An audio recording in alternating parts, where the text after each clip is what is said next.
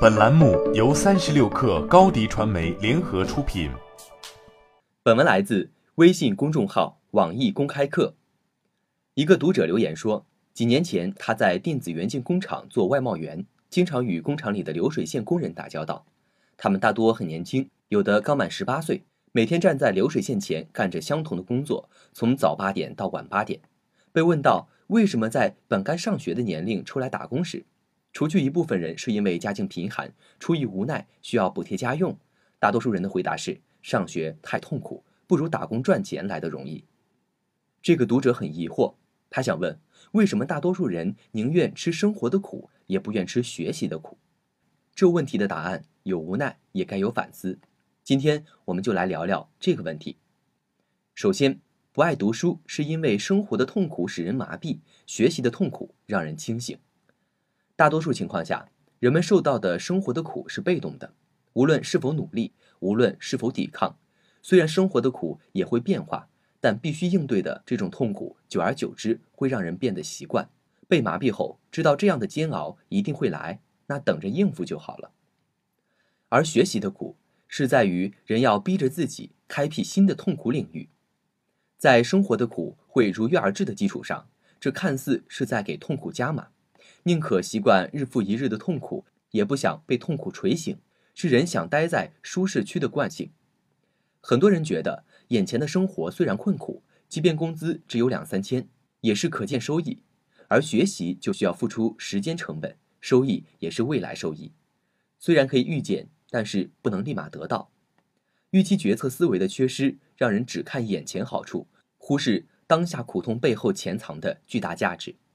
第二个原因是妥协于低配的适应性心理。成长经历中能被察觉到的，或是无意间接触到的信息，都是无形中影响人当下如何思考、怎样反思以前的经历、如何对未来产生把控。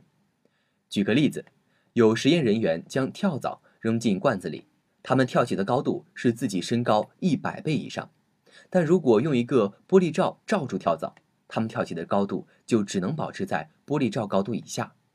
三天后，即便打开盖子，也没有跳蚤跳出来。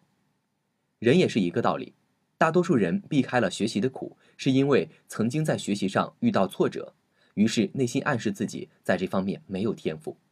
在后来的人生中，再次遇到需要学习的地方，过往的经验让人第一反应是遵从生物的趋利避害的本能，将学习抛弃，就像被玻璃罩局限的跳蚤。即使没有了障碍，内心深处仍有一个屏障，让自己无法逾越。最后一个原因是，必须吃的生活的苦，客观上限制了学习的条件。我们不得不承认一个更现实的问题，那就是通过学习改变命运越来越难，所以很多人选择不吃学习的苦。素质教育的压力下，课外教育的投入也成了竞争力的资本。有能力得到更优质教育资源的家庭。在良好的循环中，生活的苦相对增量只会更少。同样的时间内，有条件的人可以把资源用在提升自我，而资源相对匮乏的人，时间已经全都用在了应付生活的苦上。而这种现状越加深，越会让人从环境找问题，而非自身。生活的苦也有质量之分，有一些苦让人从自身寻找问题，选择利用反省的思维方式；另外一些逼着人从环境找理由。陷入可能存在的威胁中，无法站在跳脱的角度进行反省。但是要知道，我们学习的意义不只在于改善生活，读书带来的工具性价值有限却直观。而大多吃不下学习的苦的人，是看不到它给人更高层面的存在意义和带来的提升的。所以，生活纵使有千百种苦，有了条件，还是要坚持学习，不断提升。好了，本期节目就是这样，下期节目。我们不见不散。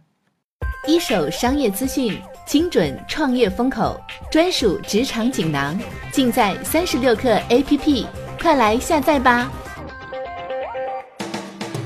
微信关注松子收音机，收听更多名人大咖的专业解读。